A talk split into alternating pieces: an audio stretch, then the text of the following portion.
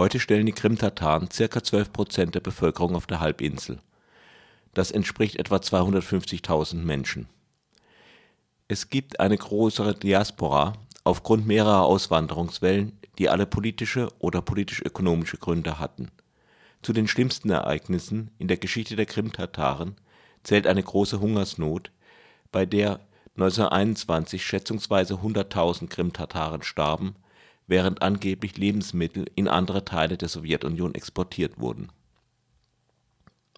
Das zweite schreckliche Ereignis war eine Kollektivstrafe Stalins. Ein Teil der Krimtataren hatte, ermuntert auch von der neutralen, aber deutschfreundlichen Türkei, mit den deutschen Besatzern der Krim kollaboriert. Als Strafe wurden am 18. Mai 1944 nahezu 200.000 Krimtataren, quasi die gesamte Bevölkerungsgruppe, in entlegene Regionen der Sowjetunion deportiert. Man gab ihnen 30 Minuten, um ihre Sachen zu packen. Durch Hunger, Krankheiten und ungewohnte klimatische Bedingungen starben schätzungsweise 45 Prozent der Deportierten. Erst Ende der 60er Jahre konnten die Überlebenden zurückkehren. Aber die schönen und wegen des Tourismus lukrativen Küsten der Krim bewohnten nun andere. Radio Dreieckland sprach mit Ergun Selimsoy, einem Krimtataren von der Diaspora in der Türkei, und fragte, wie die Krimtataren die Besetzung der Krim, das Referendum und den Anschluss an Russland sehen. In der Türkei sagt man anstatt Krimtataren auch Krimtürken. Selimsoy gebraucht erst die etwas offiziellere Bezeichnung Krimtürken, ehe er im Gespräch dann auch Krimtataren sagt.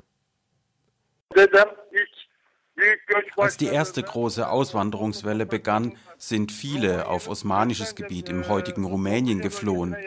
Nachher sind die meisten weitergeflohen nach Anatolien in die Türkei. Nur ein kleiner Teil ist in Rumänien im Gebiet von Dobrudscha geblieben. Mein Großvater ist in Rumänien geboren. Ich gehöre nun zum Leitungsgremium der Istanbuler Zweigstelle des Kultur- und Unterstützungsvereins der Krimtürken. Weil meine Vorfahren von der Krim kommen, fühle ich mich selbst als ein Krimtürke.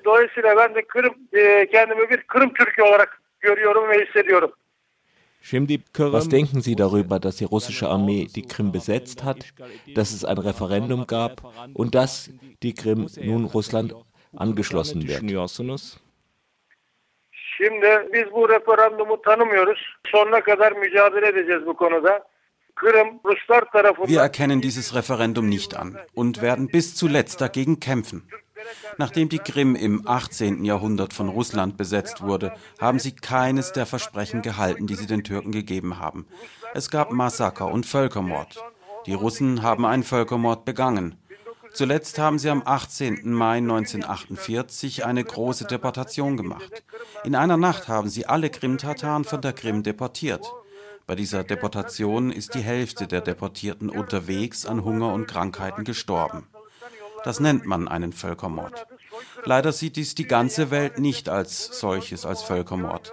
Deshalb vertraut kein Krim-Tatare, der auf der Krim lebt, Russland oder schätzt es.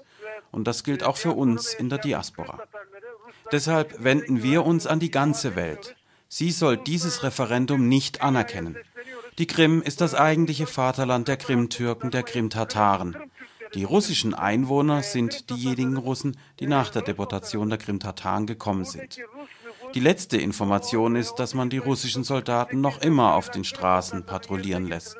Söldner aus Ländern wie Serbien und Bulgarien wurden in Uniform gesteckt und patrouillieren jetzt auf den Straßen. Wir haben auch Informationen, dass versucht wird, die Krimtataren zu provozieren. Dazu gehören Äußerungen wie, dass die Krimtataren die Krim verlassen sollten. Euch werden wir von hier deportieren, erneut deportieren. Ihr habt das verdient. Um 8 Uhr schicken wir euch zur Deportation. Solche Äußerungen gibt es.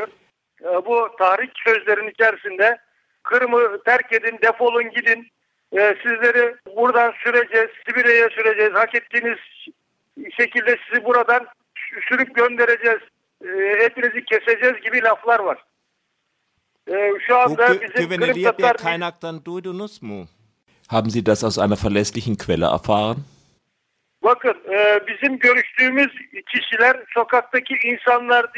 Die Leute, mit denen wir gesprochen haben, sind nicht irgendwelche Leute von der Straße.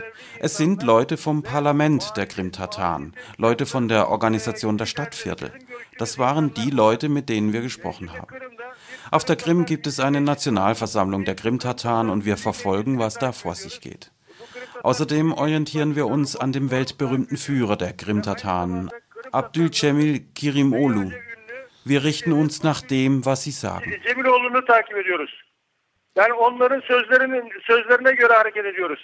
Kırım'da hala yaşayan Kırım Tatarlar göç edecek mi? Erwarten Sie nun eine Auswanderungswelle der Krim-Tataren? Soweit das Gespräch mit Ergun Selimsoy. Beim Jahresdatum der Deportation ist ihm ein kleiner Fehler unterlaufen. Es war nicht 1948, sondern 1944, einen Monat nachdem die Rückeroberung der Krim durch die Rote Armee abgeschlossen war. Nach dem Gespräch könnte man auch den Eindruck haben, dass vor der De Deportation überhaupt keine Russen auf der Krim lebten. Das ist nicht richtig, wenngleich die Deportation natürlich die demografischen Verhältnisse auf der Krim stark verändert hat